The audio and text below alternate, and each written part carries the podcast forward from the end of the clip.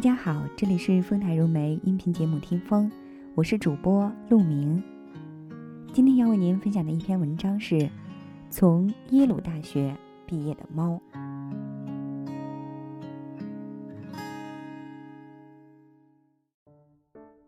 在美国耶鲁大学，三年来有一只猫每天出现在一个教室里。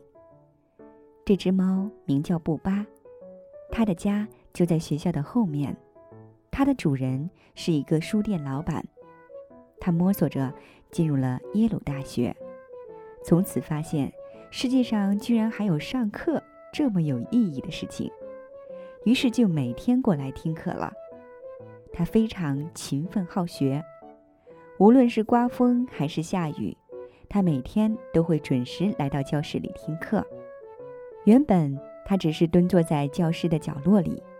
奇怪的是，每次老师讲到精彩处，他都会探头探脑，显得很专注。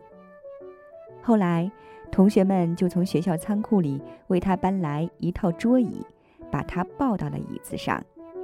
从此，他就知道了，这是他的专用桌椅，他可以毫无顾忌地坐在这里了。布巴听课非常安静，从不乱叫乱跳。他还曾因此而得到过教授的表扬。那次有几个男同学不认真上课，还调皮捣蛋，影响别人。教授发觉以后就说：“你们自己可以不听，但起码不要影响别人。你们看布巴，他虽然经常打盹，但他从来不影响别人。每天，布巴都会准时到教室门口，安静等待开门上课。”比其他学生都准时。他也有来的太早的时候，就先在门口眯一会儿。同学们都说他是为了避免在上课时打瞌睡。因为布巴上课勤奋，同学们就向学校提议给他颁发学生证。结果，耶鲁大学的高层领导还真的派人连续考察了一周，发现他真的天天来听课。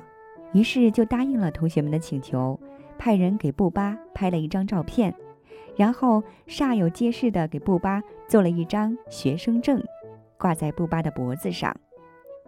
因为布巴实在太受欢迎，同学们甚至提出了更加非分的请求，他们向学校提议为布巴塑一个雕像。不过，这个提议最终被学校驳回了。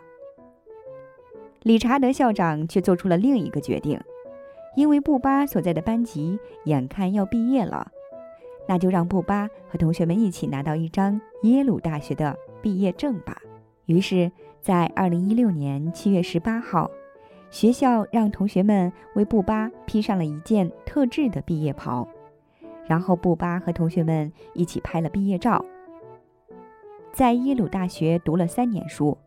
他将会用这些知识做什么并不重要，重要的是，他毕竟陪着学生们一起度过了这三年。理查德校长在毕业典礼上说：“这件事情传开以后，很多人都批评耶鲁大学将毕业证视为儿戏，但是，理查德校长并不这样认为。他在耶鲁大学的社交网站上发视频说。”第一，我们从他身上学到了这样一个道理：只要坚持不懈，你总有被人认可和修得正果的那一天。第二，这并不是视毕业证为儿戏，而是对任何一个坚持者的尊重与爱，哪怕那只是一只猫。而尊重与爱，本身就是教育的核心。您刚才听到的是《丰台融媒》音频节目《听风》，我是主播陆明，感谢您的陪伴，我们下次节目再会。